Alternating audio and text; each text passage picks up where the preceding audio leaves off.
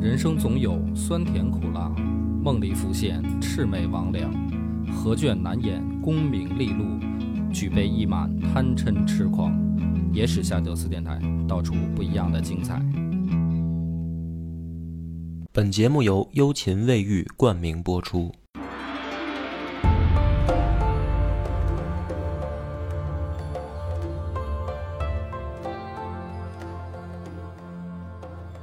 大家好，欢迎收听《野史下酒》，我是主播恶霸波。广民，这一集咱们讲到了说，萧绎真的算是一统南方了嗯，啊，代价是把益州丢给西魏了，当了皇帝。第一个问题，回不回首都建康呢？因为他在江陵对啊，是现在建康是首都，对，那么我们要不要把首自己的这个部队也好，这些大臣带回首都？两边儿呢，就是他手下两边的人就产生分歧了。嗯第一种观点是认为什么呢？说我们在江陵经营了很长时间，嗯啊、我们的大本营、我们的家小也都在这儿，这个地方适合我们作为新首都。为什么呢？因为健康已经被侯景折腾的，就是兵祸连年，已经残破不堪了嗯嗯，啊！当地老百姓也都折磨的都已经连饭都快吃不上了。对，所以呢，这样的话，我们现在搬回健康，其实也不是一个什么很好的选择。对，而且我觉得还有一个原因，嗯有没有可能这个益州啊，它在江陵的上游？嗯那如果你在江陵好好驻扎的话，嗯有没有可能就是做好本国的防御？不是这个，你的关关注的点说反了，因为呃，健康北边的长江以北全部丢给这个北齐了，嗯，所以实际上呢，哪儿离敌人更近啊？江陵啊，不是健康，健康跟跟北齐就一江之隔了，啊啊，所以他们这个反对回健康的另一种观点，不是因为江陵离巴蜀地区近防西魏，嗯而是说我们要是回健康的话，如果北齐南下渡江作战，我们岂不是直接就把首都暴露了？啊，就这是前一种说不回健康的观点嗯的一个重要原因。啊呃，倒不是因为怕巴蜀出兵。啊，那么还有一部分人呢，主张回。为什么主张回呢？意思就是说，你毕竟南朝的首都定在健康已经这么长时间了，嗯既然现在接了正朔，你就应该回旧都，这是一种身份的象征。嗯两边争执不下，于是呢，交易想一办法，说这样，咱们投票表决，民主一把哈，啊，想回健康的露左臂，然后不想回健康想留江陵的露右臂。于是呢，大家就表决吧。嗯结果呢，露左臂的多，哦，就是大家还是想回健康的人，或者说主张回健康的人多。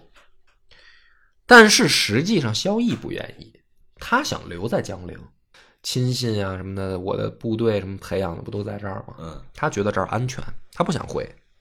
那他不想回怎么办呢？就因为底下的人明显提出来这个意见，他得想办法得说服大家。他露个右臂啊，没有，他请一算命的，这个术士叫杜景豪算卦。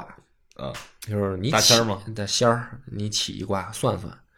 这仙儿呢，这个看出来了，他不想去，所以呢就说去健康不吉利。哦，这个理由太充分嗯了，于是呢，萧绎就拿这个理由，等于把手下的人的嘴给堵上了。嗯啊，那为什么我开头在这儿扯这个事儿呢？就是萧绎到底回不回健康这个事儿很重要吗？很重要。这个导致他后来失败的最关键一点就是他没回健康。哦，嗯这一集就讲到他怎么失败了，哦嗯 很快。 啊首先啊，第一个问题，他能够调动的有效的作战部队有四股。嗯第一个呢，肯定是王僧辩；嗯第二个就是陈霸先。那咱们上集也讲了，王僧辩留在健康了，陈霸先去这个京口了，所以这两支部队实际上是在健康附近的。对，另外两个呢，就是他那个小舅子王林，就是后来这个他想他叛想乱叛乱那个叛乱那个，就是他想收拾人家，结果王林手下兄弟说，起义了， 对，把王郎放回来啊那个。还有一个呢，就是陆法和。嗯结果呢，这个萧绎不想迁回健康啊，反而对这个两个人还不放心。为什么呢？王林反叛过，或者说王林的手下反叛过，这个对于萧逸来说啊，就心里面就有疙瘩。陆法和是为啥呢？他觉得陆法和比他还聪明。的确，陆法和也比他聪明 啊。那大哥最受不了小弟比自己聪明，所以他决定不回健康以后，他把王林调到广州上任，去当广州刺史，把陆法和调到颍州上任，让他去当颍州刺史，就是你们俩离我远点儿。这导致一什么问题呢？那附近没人了呀。江陵真的空虚了嗯。那他为什么这么自信呢？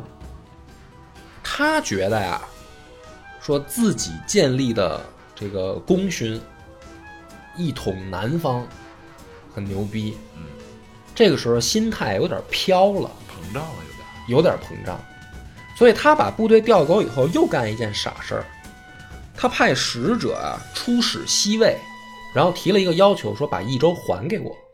提这么一个要求，对，而且史书上说使者态度傲慢，那这个就导致什么呢？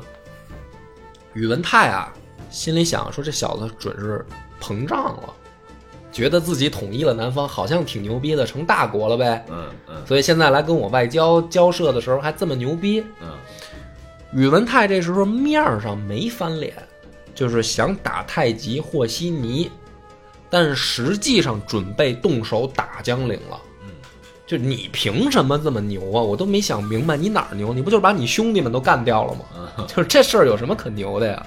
所以宇文泰啊，面儿上跟萧绎扯淡，实际上准备动手拿回江陵。嗯在这样的情况下呢，西魏啊，实际上完成了一次交接。什么交接呢？就是文帝元宝炬在公元的五百五十一年去世，然后呢是他的儿子元钦继位，就是在宇文泰手里进行了一次交接。元钦是宇文泰的女婿，但是这个女婿呢不想当傀儡，就想干掉自己的老丈杆子。最后很很顺利的，宇文泰就把女婿干掉了，啊，然后呢，改立其弟元阔为西魏的这个皇帝，嗯也就是后来的西魏恭帝。两个月以后，元钦被宇文泰毒死，然后公元五百五十四年九月的时候，宇文泰等于解决了国内的矛盾，嗯就正式派自己的柱国大将军于于锦为主帅，宇文护、杨忠、长孙简为辅佐，发兵五万，直取江陵，正式出兵了。出兵了以后呢，这个于锦啊和长孙简两个人带着部队就是就是聊这事儿，嗯大哥现在让咱去打江陵。嗯，如果就是于长孙长孙简就问于锦说，如果你是萧绎，你你会怎么防对你会咋办？这个时候呢，于锦就直接说了，说啊，他有上中下三策可以做这次防守。上策是什么呢？退回健康，这是上策，嗯就是江陵你先不要了。中策是什么呢？说坚守江陵内城，嗯等待健康援军，嗯这是中策。下策是什么呢？说直接坚守外城。嗯那么长孙简就问说：“你估计萧绎会选哪条路走？”于锦说：“啊，都不用想，下策，肯定是下策。”那长孙简说：“你怎么这么自信啊？你怎么知道他肯定选下策呀、于锦就给他分析说：“首先啊，他们现在心态很膨胀，嗯他不会想到我们真的出兵来打他，这是第一点。第二点是什么呢？这些人啊，本来有机会回健康，就直接你继位了以后，你回健康首都嘛，他没回，没回说明一个什么问题呢？就以萧绎为首，带他手下臣子有这么一帮人，而且能左右局势的这帮人，留恋家园，啊，什么意思呢？比如说我是一大官儿，我在江陵已经盖了三层小别墅了，嗯养了一大堆歌妓舞女的，我天天小生活精装修，是吧？车库这个也也弄好了，我这天天挺美挺乐呵，老邻居什么的也都住的挺舒服。你让我搬家去健康，我不想去。对，所以呢，于锦说肯定是以萧绎为首，他手下有这么一帮人贪恋现在的生活，所以咱咱打过去了。内城是什么？内城是皇城嘛，嗯，离皇城很近嘛，是吧？那这些人的别墅肯定在外城，对甚至城外都有可能。他们肯定不愿意把放弃外城的这个防守，所以他一定会选下策。那他说没说准呢？完全说准了嗯！首先是什么呢？就是有细作的消息传回江陵，就是他还没有进入南朝的国境，就这支五万人的西魏的部队还没有杀进，就等于南朝的国境的时候，有细作把消息先带回江陵了，说西魏出兵了，动手了。这个时候呢，萧绎不信，他说不可能。他的原因是什么呢？就是他为什么这么自信啊？也不是光心态爆炸了啊。他呢想的很简单，他说他难道不怕我联络北齐吗？就是咱们都知道说三国时代什么叫鼎足而立嘛，啊互相牵制嘛。对，其实就是三方势力互相牵制，所以呢老二最难当嘛，嗯，就是谁当老二的时候谁最困难，因为老三是最容易折腾事儿的。对，你像刘备是吧？最弱的时候，他反而他的这个没有顾虑，顾虑最小，他紧着折腾欺负孙权，抢人家荆州以后，又又把益州拿下来。但是等他实力到老二的时候，孙权就开始折腾了，对，就这个把关羽宰了，对吧？所以这个时候呢，萧绎想的也是这事儿。你现在西魏你是老老二嘛，就是真正还是北齐的实力更强一些，啊，占领了中原地区嘛。那我是老三啊，我益州都丢给你了，所以你老二你应该怕的是什么呢？我要是联系北齐打你，你不就很被动吗？嗯嗯，他的自信就来源于这儿。结果人家就不吃他这一套嘛， 就是我揍你就肯定能赢的仗，我干嘛不揍你？我揍你的时候，北齐管不管你都不一定。对啊，所以他呢，天天就在这个皇宫里面啊等着。找一帮大臣给人讲《道德经》，哦，就说大家可以无为而治，放宽心，这肯定是敌人放出来的假消息，想扰乱我们。他就没当回事儿。结果是什么呢？结果是这个消息传到陆法和那儿，陆法和已经在颍州了。陆法和一听，马上就要调集部队去江陵支援他。嗯，最神奇的就是他知道陆法和要动的时候，还派使者去把陆法和拦住，你别动，这是假消息。哦，陆法和一看这个情况，知道，陆法和之前啊，就是还西魏还没出兵的时候，陆法和就上书申请过，说我帮你把襄阳拿回来，他不允许陆法和动。这回陆法和再上书又被拦住的时候，陆法和也不争了，也不申请了，他知道大势已去了吗？知道没戏了啊！你要想走向成功，你需要做无数个正确的选择，对，你要想走走向失败只要做一个，你做一错个的就够了。那当时他不让陆法和去收襄阳，是因为这个信任的问题吗？他是因为不信任陆法和，啊，就是不信任，对，不信任陆法和嘛。对啊，就是这原因。所以陆法和这回也不争了，怎么办呢？老兄啊，不是半仙儿吗？自己弄一身校服， 对，天天就那个那个 笑，对，就是白衣服嘛，白衣服寿衣嘛，啊，天天就是说完了，我准备给给给皇帝陛下上坟了，准备，这 给我这给我丧的， 但是这这是一丧逼，这这给我丧的。但是他每次都能说 准，也是神了，惊了。嗯所以呢，西魏的主力很快就杀到了江陵，嗯就真正出现在国境以内了。这个时候，萧绎慌了，去赶紧向健康方面求援，就让王僧辩跟陈霸先带兵赶紧过来支援。嗯，那你问题是这时候肯定来不及，对啊，王僧辩跟陈霸先接到命令也倒没含糊，立马回兵。哎，点齐人马就准备往江陵去救，但问题就是于锦太厉害了，就是你救的这个时间，江陵会不会破呀？从这个怎么说呢，荆州地区杀到江陵，因为他的那个侄子啊不投靠西魏了嘛，跟他相距就百里，所以两边一会合，杀到巴陵就是江陵城下，比从健康调兵过来要快太多了。于锦就知道这一仗不能给你喘息机会，所以围了江陵以后，马上猛攻猛打，一轮又一轮的不不断的进攻他。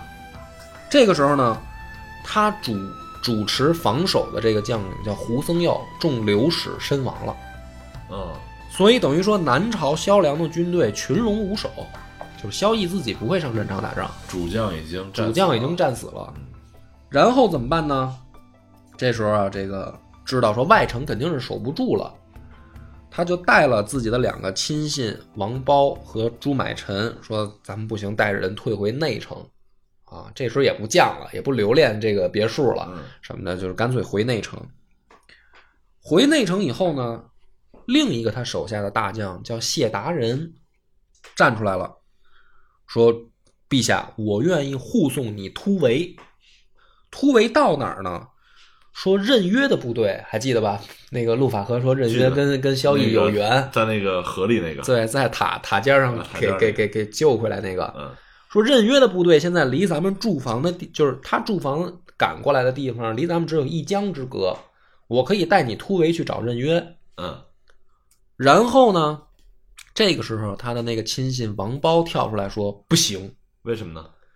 说很简单，谢达人原来是侯景的部将，任约也是。也是不信任的问题呗。对，就是说大哥，你要不要相信这两个人？”然后萧绎一想说：“对啊，这俩人不是我自己的亲信啊。”说：“那算了，咱不突围了。”啊嗯然后呢，这个时候谢达人说：“那不突围也行，说要不这样吧，你给我兵马，我来主持防守，啊，我帮你撑一段时间。”这个萧绎想到也没别的办法了，说很高兴啊，说那要不这样吧，只要你能守得住，将来加官进爵，然后把公主许许配给你，只要你能守得住这次。然后王苞跳出来又说不行。这个王苞是谁呢？琅琊王氏的后代，哦，还是名门贵族出身。然后他跟萧绎说：“为啥不行呢？就是说谢达人这个不能相信啊，他外人啊。嗯这萧绎本身呢也有点这种，就是我估计跟他跟他爹萧衍这脾气有点像而。且我觉得他这会儿的这个心态有点变化了，嗯，不像之前咱们讲萧绎的时候他那种，呃，那种作风了哈，有点转变。啊，之前一直就这德行，信信任亲信自己人，然后不信任外人，对吧？那说那这这这王包，你有什么好建议啊？王包说：“大哥，防守是肯定防守不住了，咱投降。这哥们儿更痛快”他倒挺痛快。最最傻逼的就是萧绎还同意了。嗯哦，这就让我想起你说三国那会儿，就是鲁肃劝孙权不能投降，嗯，说我能投降，但你不能投降。啊对，我投降我，我还能继续这个当个官儿或者回家教书。嗯你投降你只有死啊！对啊，所以我也挺弄不明白萧绎为什么要同意投降呢？觉得说自己争取一好态度啊，人家能不杀他？太天真了，对啊，我觉得不太可能啊。反正不管怎么说吧，谢达人就直接就撂挑子不管了，说这这救都救不了，神仙难救，他要投降嘛。嗯最丢人的一幕就发生了，投投降你不是得派使者去对方军营吗？嗯然后派谁去呢？派这王苞去。嗯这王苞去了以后啊，一开始一派名士风度，他的确是王家后人啊，嗯琅琊王氏后人嘛，书香门第，就真给他祖宗王羲之丢脸 啊！写的一手好书法，王氏子弟写的书法都不错。嗯，你还别说祖，传呃，的就就是说，在这个文学修养啊，跟这个就是文化功底上来说，他倒是确实有家门之风。嗯，到那儿以后跟大明星一样，而且呢，这个于锦的儿子呀，还是他一粉丝，嗯就是很欣赏他的书法，所以一看王苞来了以后，人长得也很帅，风度翩翩的，有那种名士风范嘛，就是客气一下说：“先生给提个字吧。”嗯，就是咱公事儿都可以先放一边儿，哎，公事儿反正到时候肯定就这么着嘛，嗯谁还不知道你干嘛来了？嗯说那个你给提个字儿。这个王苞呢，倒也不推辞啊，挺大方，大大方方的抬起笔来啊，挥毫泼墨给人提了一个字。提完字的时候，你不得落款吗？就是写是这字是谁写的吗？对，啊，你猜他写一什么？写什么？他写一个说柱国常山公家奴王苞，家奴自称家奴，就把自己变成为奴才那一类了，就是等于把琅琊王氏这脸就算是给丢尽了，你还名士风度，你就是恨不得跪下来舔人家了，对吧？嗯就这么一弄吧，哎呀，真的是，就是你说你这想投降都跌份儿，对啊，就是您，哎呀，真是我没法说，就是您好歹您还是一名门贵族，名门之后，你就是干出这种事儿来。然后呢，这个等于是签订好仪式了，这个就决定投降了吗？然后这个萧绎干了一件更傻的事儿，什么事儿呢？他把自己的十四万藏书，他也是一文化人、嗯名人、工体诗的典型代表作者啊，把自己的十四万藏书收集起来好了以后，付之一炬，全烧了，全烧了。说什么呢？烧完以后自己叹息了一句，说：“文武之道，今夜尽矣，断了。断了。”嗯，为啥呢？为啥他要烧书呢？他自己说啊，说读书万卷，犹有今日，故焚之。啊就是他他的意思就是读，我就纵使读书万卷，犹有今日一败，书没用了。书没用，他就说书没用，所以就烧了吧。是，他的确是有文化，嗯因为什么呢？萧绎这个人，咱们之前讲徐娘半老时候也说过，他不是一独眼龙吗？啊，他小时候就因为这个独眼龙啊，他自己心里自卑，嗯就跟那个咱们看《权力游戏》里边那小恶魔似的，就是因为先天身体有残疾嘛，嗯嗯所以呢，他就发奋读书，嗯，真的很有学问，很用功的读书。史书上对他的这个评价啊，说萧绎博宗群书，下笔成章，出言为论，才辩敏速，冠绝一时，那评价很高。评价很高。就是说他在文化修养方面真的是可以的。嗯但是呢，他干这件傻逼事儿，就把这十四万书烧了的影响程度是什么？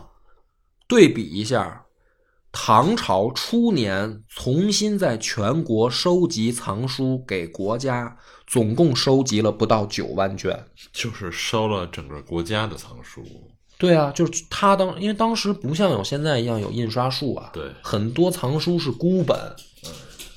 唐朝初年全国收集回来的才九万，他当年一下烧了十四万，而且这十四万是什么？他一半是在江陵自己收集的，另一半是他拿下了江南以后，他把健康的七万藏书运回来的。嗯等于是南朝最主要的藏书就在这一把火被烧了。嗯这也就是为什么我们现在看很多古籍，听过名字但是找不着书的原文啊、哦，你还别觉得这事儿都是秦始皇干的，秦始皇没那么 没那么，就是说烧那么多，后来一代一代不断的破坏啊。这萧绎其中就有有他一份儿。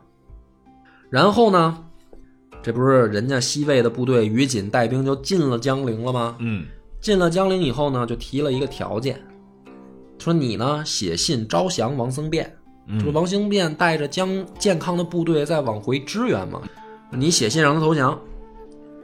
这个时候呢，这个萧绎不知道哪根筋又抽了啊，真写了。没有，他说我不写，不是，就是说你前面这些傻逼事儿都干了，是吧？书也烧了，这时候这不知道哪儿就来来这个豪情了，说我不写。于锦呢就一乐，说你现在由得自己吗？就是你说不写，你由得了自己吗？萧绎这回答倒是挺逗，他说我都由不得自己了，王僧辩还听我的吗？就是这时候跟人玩上逻辑了啊！ 于锦也不跟他较劲，一乐说行，不写就行，没没人逼你。嗯然后就把他交给他侄子了，就之前投靠到西魏的那位，嗯不是被他打跑吗？就等于萧家唯一剩下的一支在西魏的那一支他侄子，然后他把萧绎交给他侄子了。嗯他侄子二话没说，直接命人拿大土袋子装上土，活活把萧绎给压死，我报仇啊！啊我这些哥哥弟弟全让你弄死了，然后包括萧绎的两个儿子全部干掉。所以呢，这个萧家最后的这个后来留下的一脉，实际上是这侄子的一脉，嗯嗯，不是萧绎萧绎的，也不是说其他那个藩王的。那这个后人有谁呢？就这么说，大家可能还是不理解。比如说后来的那个隋朝的皇后萧皇后。萧皇后，那个就是这一支的后代嗯啊。然后呢，这个所有的事儿都干完了，这个西魏重新立了一个傀儡就是他这侄子，就是你当皇帝吧。这个皇帝呢，只能控制江陵周围差不多三百里的地方，就是实际上就是西魏的傀儡。对，然后，并且呢，江陵城里面驻军西魏一半儿的军队，就是控制你半个城，实际上你根本就没有什么行政权力嘛，你就是一个傀儡了。这个小国家呢，史称西凉，嗯，就是，嗯但是在史学界没人把它当成一个一个独国立家独立政权去记载或者评价它，就觉得这基本上就跟亡国一样了。只是要他一个萧姓，哎，那么这个时候呢，王僧辩和陈霸先拥立了萧绎的第九子，十二岁的晋安王萧方智继位，就是大哥不是已经死了吗？那咱们这边不能一日无主啊。然后王林在长沙呢，被等于长江上游的这些这个地方的叫什么州将啊，推举成了盟主。嗯，也就是说，南朝的局势特别逗。健康方面，以王僧辩跟陈霸先拥立了新皇为一个中心，嗯，而长沙附近，就长江上游附近，让王林当盟主。嗯，那么这个问题是什么呢？当时王林在健康抢劫，就是等于办他的，不就是王僧辩吗？嗯，嗯，所以这俩人从那个时候关系就不好。对，然后谁也瞧不上谁。也就是说，实际上南朝的局势以江陵为中心被西魏控制了，嗯，以建康为中心，王僧辩跟陈霸先拥立了新皇，然后又以长沙为中心推出来一盟主，等于局势又乱了。嗯，那么这个时候呢，这个宇文泰已经四十八岁了。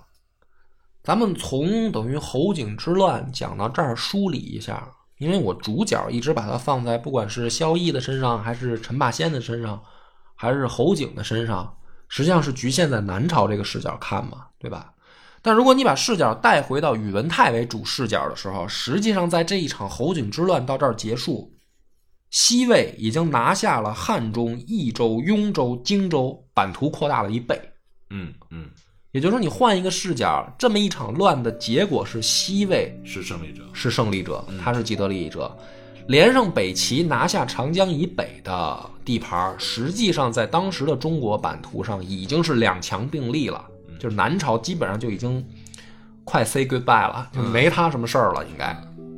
那么宇文泰这个时候呢，可以说是，呃，我认为啊，证明了他所有的，就像我刚才说萧绎的，就是你要通往成功的路上，你要做无数正确的决定嘛。对，这个人恰恰是宇文泰，就是他每一次几乎可以说做了正确的决定。不管是进益州还是攻打江陵，对，他的再往前就是他跟东魏争霸的时候，嗯就是该打的时候，该防守的时候，他他都出手了，他都出手了，而且基本上没有做错过。嗯，所以本本来手里是一副烂牌，嗯其实其实宇文泰手里是烂牌，他他实力一开始并不如东魏强，嗯而且差得很远。从侯景叛乱到一直到现在，一手烂牌被他逐渐又凑成了一手好牌，实际上是可以和呃原来的东魏现在的北齐一战了。那么但是我之前也点出来过，说宇文泰实际上在最后一次缩兵回去就没有再出关中争霸，对吧？那么这个时候故事就得讲到了说，在宇文泰四十八岁忙活的时候，北齐的高阳也没闲着。嗯，啊，就是高阳这个人呢，嗯、简单来说也不软，就从他之前那个哥哥的死的这个怎么说呢，叫风波也好，或者说啊，从他爹的所有的事儿来说，这个高阳对于北齐来说也是励精图治的一个状态。所以马上要出面的局局势就是两强争霸嘛，那么预知后事如何，且听下回分解。我们的微信公众号叫“柳南故事”，柳树的柳，南方的南。